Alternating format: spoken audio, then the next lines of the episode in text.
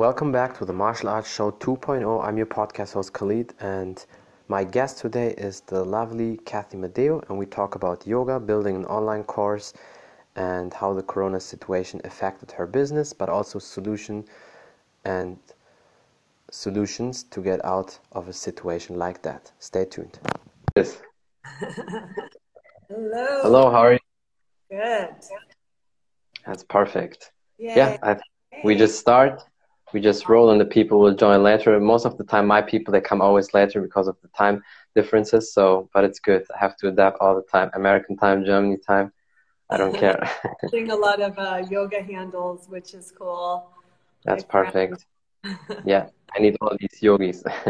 okay, yeah, then I think we can just start. Um, yeah, tell the people quick who you are. I mean, some people might know you still from our last podcast, but uh, yeah, awesome. Hi, everyone. I'm Cathy Madeo. I'm a yoga teacher.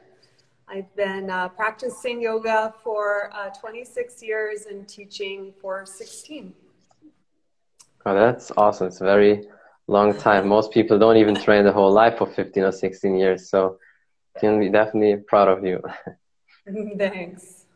Thank and you. yeah, then it's just diving in into the topics. You have a lot of um, different online courses. Let's start with uh, with each uh, one, and then we just go through that, and you explain to people a little bit what they can expect from you and how you can help them. Awesome, cool. So uh, yeah, with COVID, I definitely did a big pivot online, and uh, I had this series that I produced and put online a few years ago, and that was the only thing online I really did other than social media and then covid came around and i i didn't know what i was going to do you know in terms of yeah. work and stuff. And i thought of that series and i thought wow i have you know a lot more followers and friends now than i did back then. Maybe they'd want it you know? And so i, I put it on uh, sale. This was like in the very beginning of covid and it did really well. And i was like oh i should make another one of those so I went, I went and I rented a studio. No one was there because it was closed. And I filmed uh, my next series, which is called, uh, the first series is Activate Your Core. So I have a brand that focuses on uh, strengthening your core to enhance your yoga poses and especially inversions and arm balances. But it's really designed for anyone that wants to just get strong through their core. And so the second series I did was uh, Activate Your Handstands, and that did really well. So that was really great. And that is, um, I, I feel like I learned a lot from my first series, and I wanted to make the second one, you know, as good as I could. And yeah. I feel like with all of us at home, and you know, kids are at home and people are working, we don't have a whole lot of time, even though we're at home. So I um, made it so it was really efficient. Like I separated the warm up and the cool down so that the videos weren't long. So each of the actual practice along handstand videos are only like 15, 20 minutes, but they're like jam packed with like core work and drills and then a quick handstand practice because with something like handstand or any one of these things like core work and stuff, it's really about consistency, I think, you know, and building that consistency over time versus needing to spend like hours and hours training, especially for like people that aren't like athletes or, you know, this is their livelihood, right? They, they just need to kind of move for like 20 minutes a day and, and, you know, work on something. So, and then I just kept producing these series. So I have uh, Activate Your Press Up Handstand, which is uh, designed for those wanting to advance their handstand practice. And then I did the second level of Activate Your Core. And uh, I have other ones that are in the pipeline, like I'm going to. Yes, so many. yeah. I'm like, activate everything. I'm going to launch uh, Activate Your Splits. Uh, that'll be coming out in January. And I'm about to launch something totally different from what people expect from me, which is a beginner series. So, you know, I've been teaching yoga so long and I train yoga teachers so but like kind of my persona on social media is like you know the handstands and the core work and these crazy poses yeah. but you know, in truth, like I'm that teacher that's really passionate about the whole yoga practice and alignment and how to modify and how to create a sustainable practice. So I thought it was long overdue for me to create and offer something for beginner yogis. And um, so it'll be interesting to see how that goes because I don't know that I have that many followers, but hopefully. Yeah, I think it will go very well. I think it will be very good because um, I know that from my experience, a lot of people are at the beginner level, and there's no shame to that. But we always think because we live in that basically in that bubble. Okay, we always want to uh, strive forward and we want to be better, and we always think like crazy athletes. But the truth is, the majority of the people are beginner or a little bit ahead of a beginner, so they definitely need these programs. That's why I think it will be awesome. Thanks. And then the biggest thing I did is uh, I put together an online teacher training, and that's probably what you've seen me in my stories, just like yeah. all day, all night. you addicted to it because it's 200 hours. It's 200 hours, and you know I resisted it at first at the beginning of COVID because I've been teaching teacher trainings in real life for so long, and I thought I had to think really deeply of can I train teachers on a screen? And can yeah. it be effective? You know, and so I sat with it and I meditated on it. I, I, I thought about it and then I went and I did market research. I looked at whoever else was doing online teacher training and I just asked myself, like, how can I make this better? How can I make it better and different? And one of the things that makes mine so different is that I recorded the entire like the entire 200 hour curriculum is recorded which is different than everyone else and this means that the students that take the teacher training have those videos for 2 years and they can watch them over and mm. over again that's, you know, that's good yeah it really is and then we still do live sessions we do about 10 hour live sessions a week I have them submit like videos so that I can actually give them personalized uh, feedback. And I just graduated my first class of online, and I got to tell you, Khalid, I actually wow, better than in person. I think it's better because because they I, they were so good when they did their teaching. I was like, "What are you guys doing? Why are you so good?" And they said that it was because they could stop the videos and like watch mm-hmm. and format and yeah. practice, and then they had to video themselves. And it just really made me think, rethink everything, just like education yeah. and teaching in general, you know. Um, very effective, I think, online. Yeah, a lot of people underestimating that online situation because, of course, for certain things you cannot substitute online with the real life. But when it comes to teaching, um, especially because they're already teachers or already at the higher level, so that's why it's so well for them. And I can also say that from my experience, when I watch just YouTube videos, you can always pause, you watch it, you do it again, and that's probably they can do it on their own pace. But when they're with you in the studio, maybe in that hour or two where you teach, they don't get everything right or what they really want to do, and that's then different. But so yeah, I think you created something very special. In the future, a lot of people will look up to that. Yeah, thank you so much. It was a lot. The teacher training was a lot of work. I just finished it last week, and I'm, I feel so relaxed because um, I filmed and edited most of it, like I would say 65% of it myself. And then I, I did hire out for the Asana clinics, uh, videographer and editor at Look It's Irving, I'm giving him a little shout out. Um, but uh, so you know, it was it was a lot of work because I was also facilitating the training while I was putting it together. Uh, but it's so worth it, and now I have it. You know, now it's there, and I can keep yeah. keep you know doing trainings and stuff. Yeah, that's perfect. So that's also my next question. Um, did you do almost everything by yourself, editing, cutting, or just for that part you needed somebody? Because I think a lot of people they have something in their mind, an online program, but they don't they think oh i'm not an it person I, i'm not an expert uh, in these online things how can i uh, do that by myself yeah what a great question so i did almost the entire thing myself and i'll break this down a little bit because it was a lot. It's not just filming. So i filmed about 65% of the training myself and on my sony camera and you know with the mic. I, I, rented a i actually leased a studio a content i call it a content creator studio uh, for two years because I, I was filming so much i needed my own space. So I, I leased this and I got some equipment. I have these like huge lights here that are on me. I have, I got, I have a camera, I have a mic.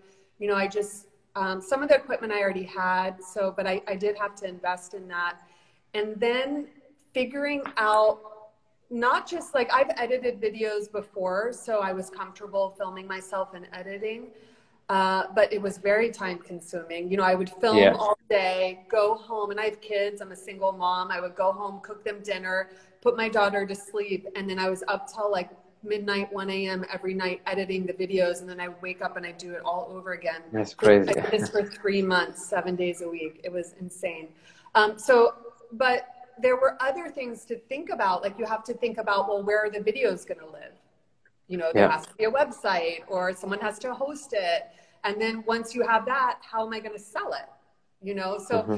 and, and, then there's all the whole marketing component. So there were a lot of uh, pieces to put together. So I don't, I don't want to make it sound like super easy uh, because it's a lot of thinking like bigger than just filming and editing and getting it out there.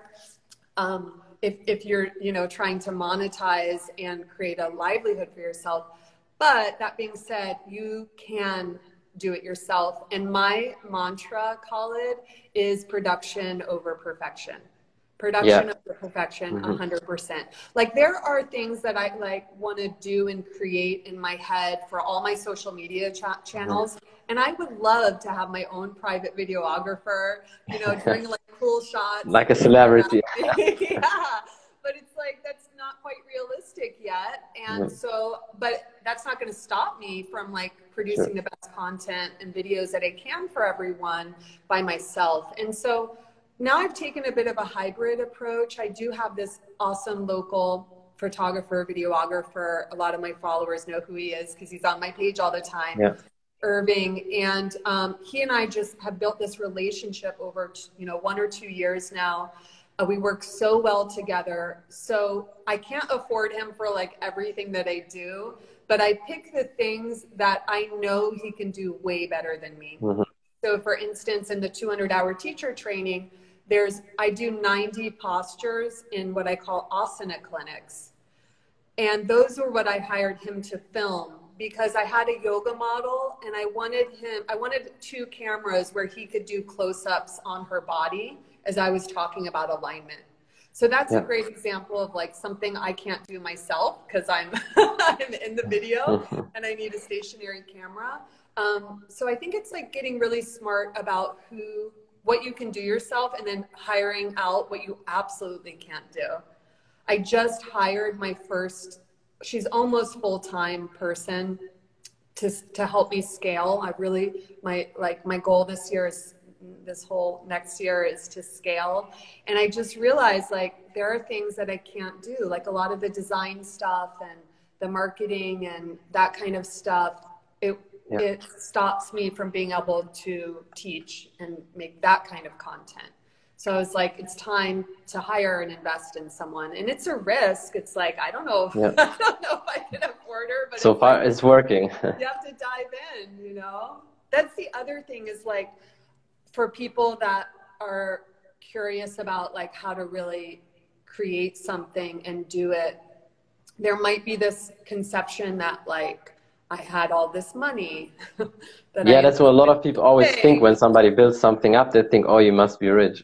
yeah, yeah, and I didn't. In fact, with COVID, I was like negative. You know, my business mm. was negative because I had to give so many refund refunds back for retreats and trainings and stuff. But um, what I did was I actually it's it's super risky. I, I launched yeah. my 200 hour without filming anything to see if I could sell it you know, and in my head, I knew I needed at least eight people to sign up before I would start filming one thing. And I just held their money. I knew I'd give it back, you know what I mean? Put it over in an account and I waited.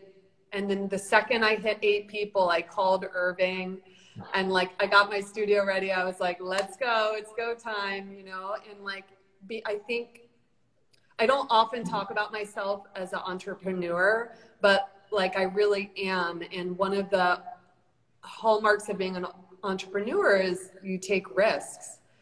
100%, you know, you yeah. have to take risks or you're not going to be able to create anything. So it's really scary taking a big risk like that, putting a ton of money that you don't have into something and like crossing your fingers that people are going to show up, you know, but you know, they, they did. So that's good.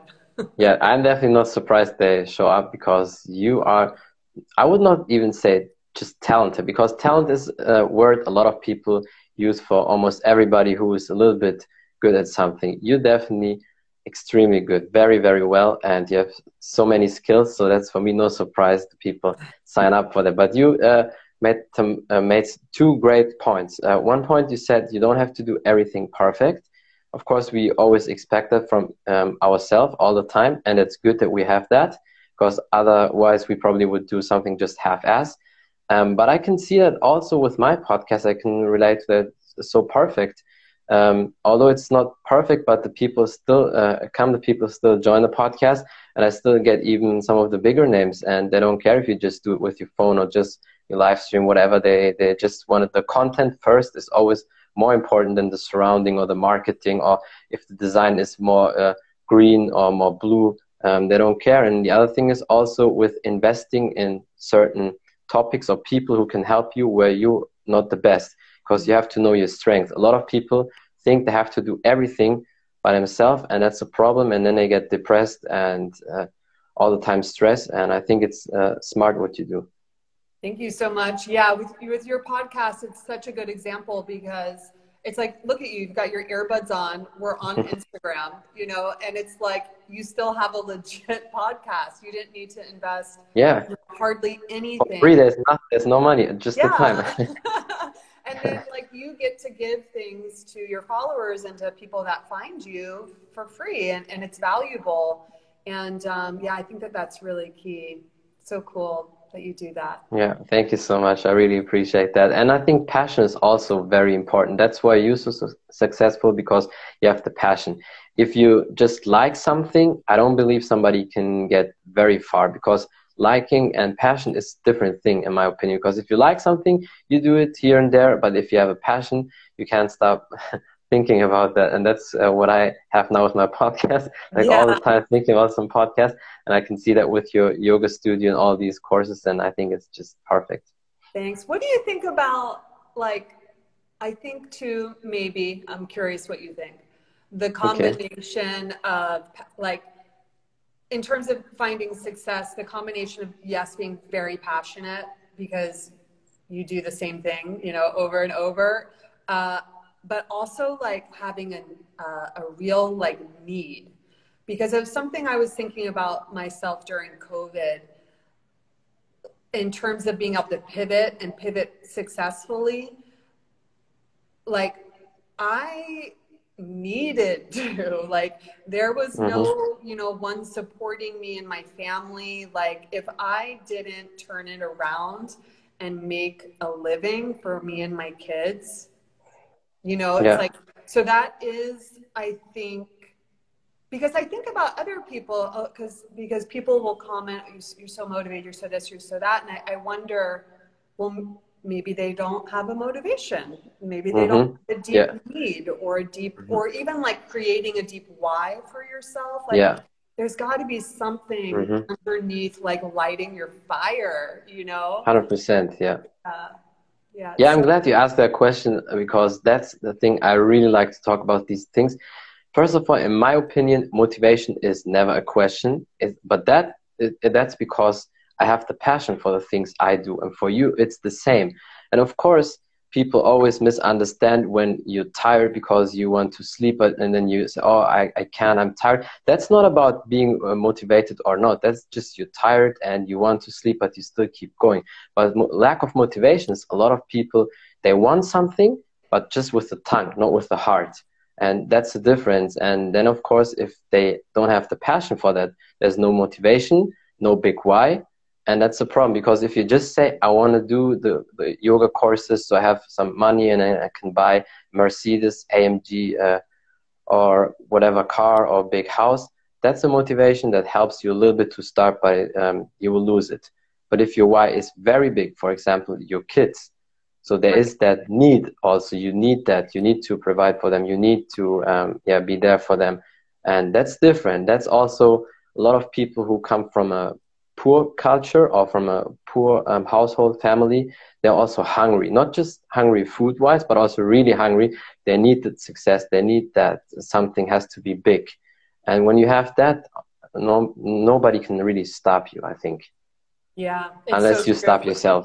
Yeah. When you look at like all of the people that are so inspiring and so successful, they have that, they have that, mm-hmm. you know, challenging um, childhood. And, and it's one of the things as a mom that I like to remind other parents, like, you know, don't be so hard on yourself if you're not being a great parent. Like your kids are going to be okay, and in, at the end of the yeah. day, it might, they might even be better for it. You know, I have to forgive myself a lot by, you know, I'm not like a super I'm not at, I'm barely at home, you know, I'm really I'm really, you know, working hard and making things happen for myself and like I think at the end of the day it's challenging on my children, but that I know that they'll be okay, you know, and that, that might inspire them as well. Mm-hmm.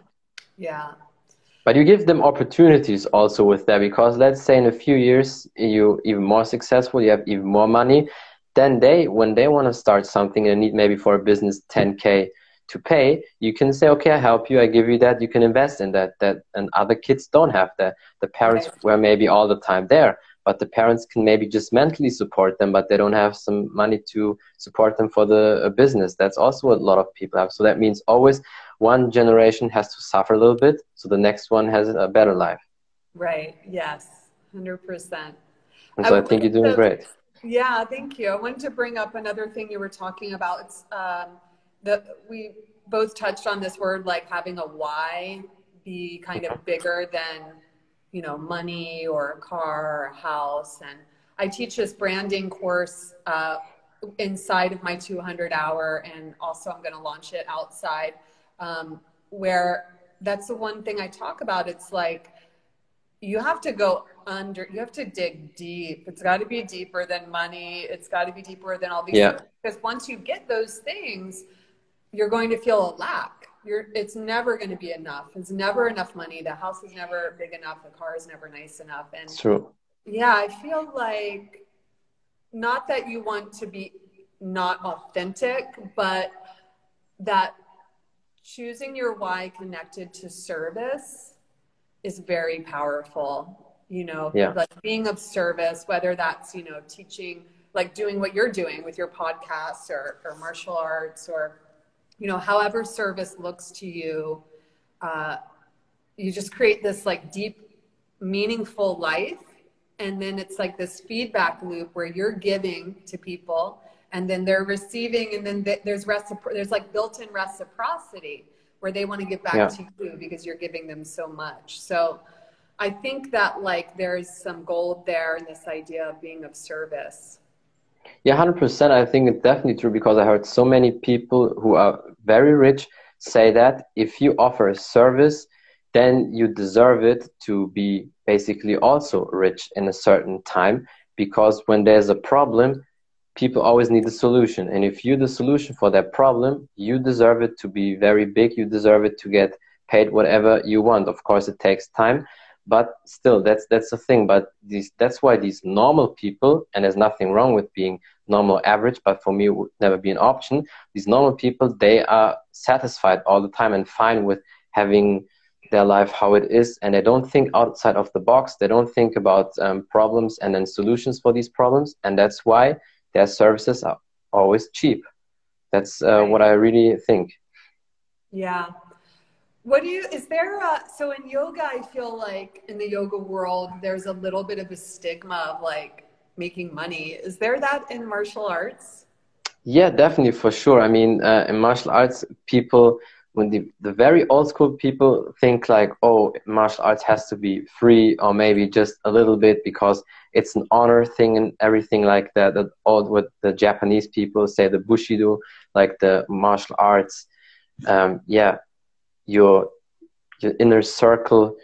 And the thing is this: if you teach somebody, if you help people, why should you not earn something from that? It's not like you rip the people off. Martial arts is very important, even though a lot of people may not like it. But the reality is, we live in a sad world, and always something can happen. It's not about competing. Competing is one thing. If somebody wants to do competitions and be in the UFC or whatever, that's fine. But first thing is, you build confidence, you look better, you're stronger, and you can defend yourself. You can watch out for your family, for your wife, girlfriend, daughters, and that's also important. And of course, you should earn something. And a lot of people have that. They hesitate. They want to give everything for free. And I think maybe it's in, with yoga the same. People ask you, and they think, okay, can you show me two tricks for handstand quick without any payment or anything? Yeah, I think it's very similar.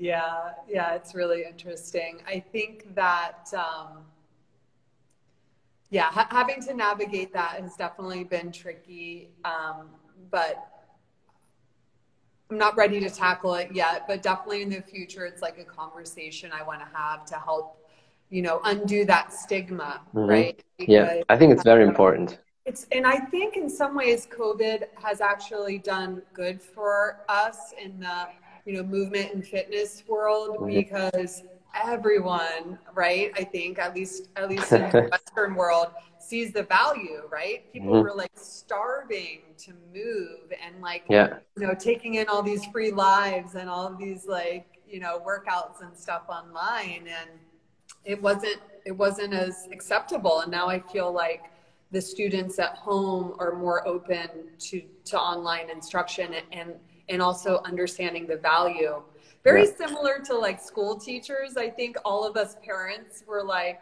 when we had our kids home and had to like do online school with them, we were like, wow, teachers should be paid like a million dollars a year. so hard. Yeah, that's true. That's definitely true. But um, yeah, speaking of the Corona time, we always say a Corona time because it's so annoying.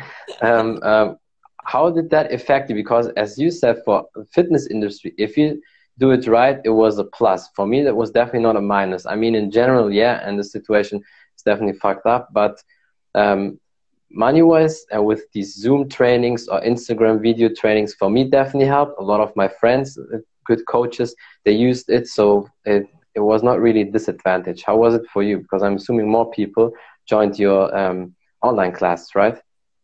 Yeah, so, well, initially, and I alluded to this earlier, initially I got hit hard when COVID happened because my business model was uh, international retreats and teacher trainings. Yeah. And I had invested in retreats through 2021. And I, hmm. anyone that was signed up that I didn't, that I canceled a retreat, I gave their money back.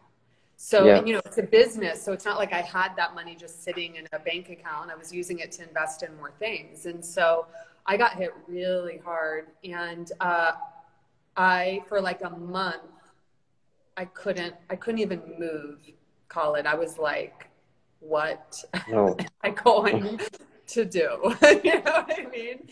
And yeah, people were like DMing me. They were like, why are you going live? And why are you doing all these free classes? And I'm over there like, because I just lost everything.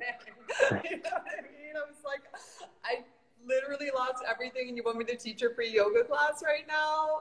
They no, don't care. Like, People are very rough. They don't care. you have to function. I'm like, there's literally a thousand other yoga teachers doing free yoga classes. Go take one of their classes. Um, no, but then once, like I said, I started looking at my previous online series and started thinking about putting and packaging my kind of step by step methods online, that really changed things for me. And to the extent that I'm like 100% online now. Like even when yoga studios open locally, I was like, you know, I think yeah. it's time for me to really own this. And, um, you know, I'm like, even, even if things resume normalcy, which I don't think they're going to, and I'll be curious what you think, but I think because yeah. I think it's just going to be a staple now. Like all fitness places, all yoga studios, all everything will also have an online component because mm-hmm. people now value practicing at home and the convenience and the time and, and the money saving and all of that. Um, anyway, so COVID, like now I see and I'm, ex- I'm experiencing the silver lining with COVID and um, in terms of like my, my career and my job. And uh, I feel very for- uh, fortunate because I was in a position I think for myself to do well. Like I, I had the following on Instagram, I have a following on TikTok, and um, they're loyal. My the people, the students that I interact with, we we you know I answer every DM, I respond to every comment, and I think we build a nice relationship, and so they're willing to buy from me. And so um, you know, I'm so grateful because I honestly I don't know what I'd be doing right now um, if if I wasn't making these videos and, and this content for people.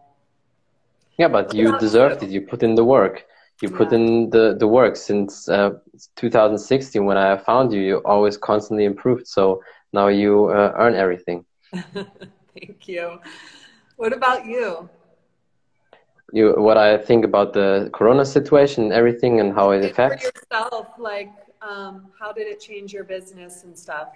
For me, not really um, in a negative way, more in a positive way, because I was uh, doing online stuff years ago before that, because I knew that in the future, and that's what people saying for for years. And a guy like Gary Vee, if you follow him, he has a, yeah. a lot of knowledge about that. It's true. In the future, it will be more like you go to to grocery shop, you need to pay, you just have your phone, put it like this, and then money is off that. And it's maybe also better for some stupid people who always uh, forget the, the, the, the number, you know, the PIN number.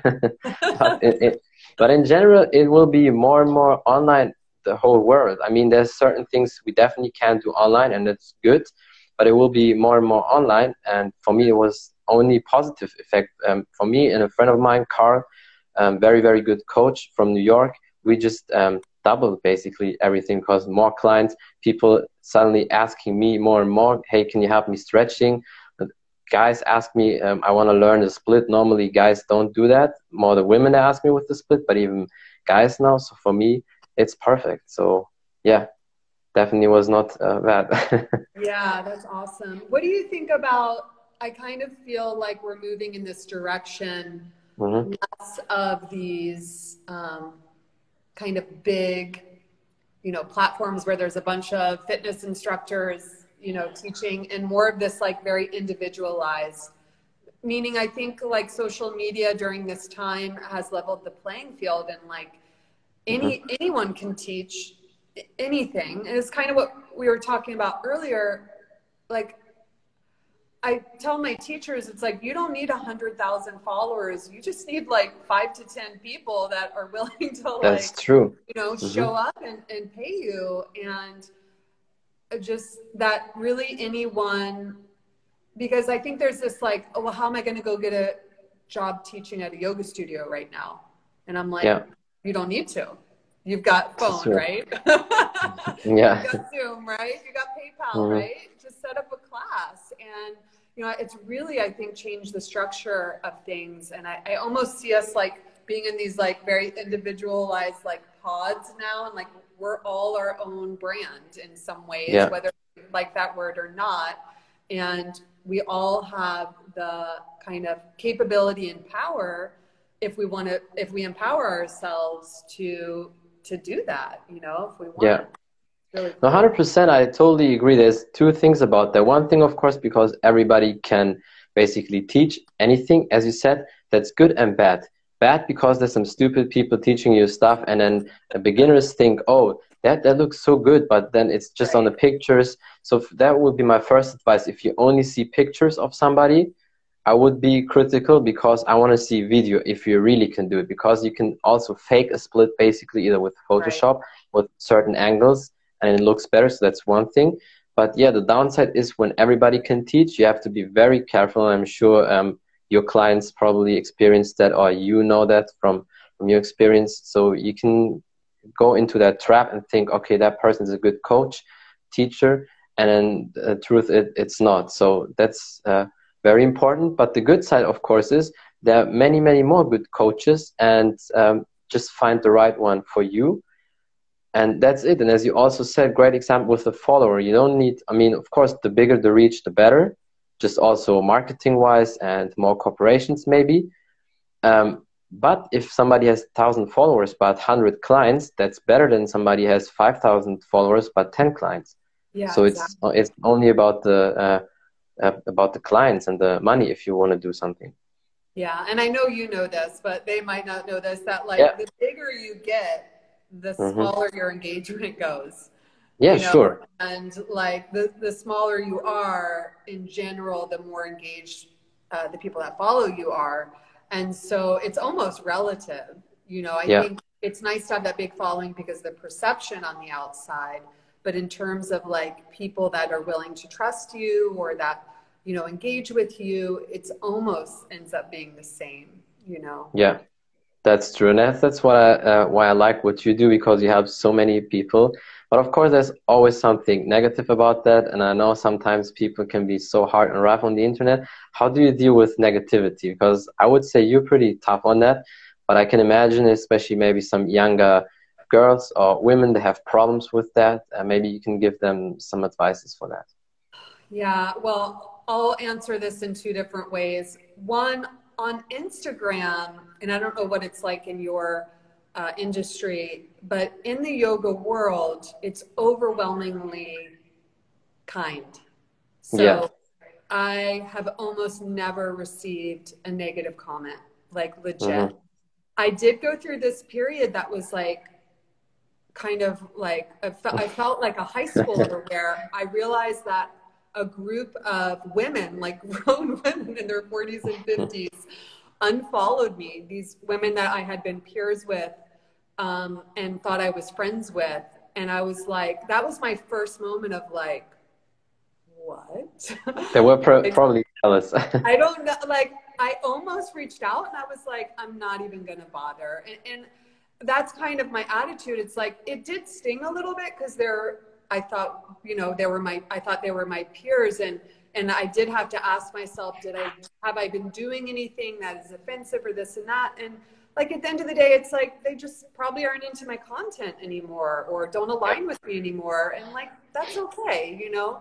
And so, so there, there's in, Instagram in the yoga world, there's a very strong yoga community. And so I feel very lucky. I, I know that other people don't have it as good as the yoga community does here. Now, that's true. TikTok. Yeah. TikTok is TikTok, toxic sometimes. yeah, TikTok. I'm actually uh, have a bigger following now over on TikTok, and I've only been on the app for like four months than I do on Instagram. And TikTok's different because there's not a yoga community, and mm-hmm. the people that are consuming my stuff aren't even really yogis, right?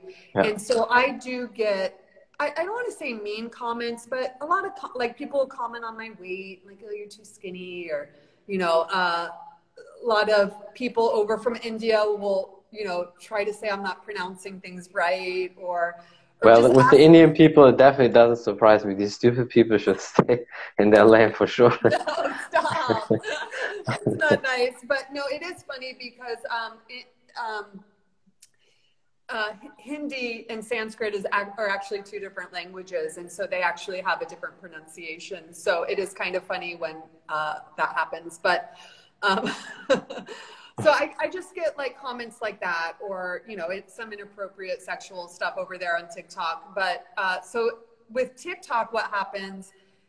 So a lot of my videos there have gone viral, which is why my following grew so fast. So you know, one to two million plus uh, views and when something goes viral, I stop reading the comments. Yeah, That's because you get all these um, average people, these yes. these uh, typical people who are just on these platforms and they have no clue and they just drop any shit comment. Exactly. Sometimes also just for attention. I mean, I saw that in so many people, and some people are just these internet trolls and they're only brave in, in the internet. They drop comments on, on a guy who's a UFC fighter and heavyweight. I mean, if you do that in, in real life, you get smashed. And because he plays Twitch sometimes these online games, and then somebody just um, dropped a very mean comment, and then uh, he replied and said, "If you say it again, I will uh, smash you." And then th- that dude said, "Oh, I just want your attention." Sometimes just that. That's stupid. Yeah. Yeah, you're uh, you're right. I think that they do do it for the attention. So uh, that would be my biggest piece of advice. One, don't take it personally. Everyone doesn't have to like you, and you will attract the people that do, and that's good. Let everyone else go. And then two, stop reading comments if your post does really well, because you're getting into what I call the masses, like you're saying, right? You're getting into mass people, and they will just say anything to you. So yeah I think it's a great, it's very good advice for the people. Just do it. Don't overthink. A lot of people overthink. For me, was also the same. When I started podcast, I just had one or two days thinking, what is my goal? What people do I need for the podcast? What can I offer? And I just started, and the rest will come with the time. See it as a long run, five to ten years. Then it will be crazy big. Before that, it will get bigger and bigger. But the crazy big will, and the explosion will come like five or ten years and then just stick to it like with you because you started like three four years ago and now you're a superstar so yeah perfect for you awesome and is there anything else you want to say maybe for the people some advices or some dates you want to uh, bring out where you um, have some classes or whatever yeah so uh, launching a beginner series for yoga which if you're already really you know, don't need it for yoga. It could be a good gift. So I'm going to offer the ability to gift it. It'll be great for like Christmas time and stuff like that, the holiday time um, to give as a gift. And then uh, my fall teacher training sold out, but I have one in winter. So online teacher training in the winter. And then just check out my website and uh, follow me over on Instagram because I just continue to produce and launch new stuff. Yeah, yeah. perfect. I will definitely put everything in description in about over an hour i put it also on spotify for the people now watching so you can choose either just listen or just watch and then yeah we just go from there so thank you so much for your time Cathy i really appreciate that and see you next time all right thank you khalid nice to have Bye. you be on here bye that's it from the Martial Arts Show 2.0. I'm your podcast host Khalid, and my guest today was Cathy Madeo, and we talked about yoga, building an online course, and many more topics. I hope you enjoyed it, and thank you for the support. Bye, everybody.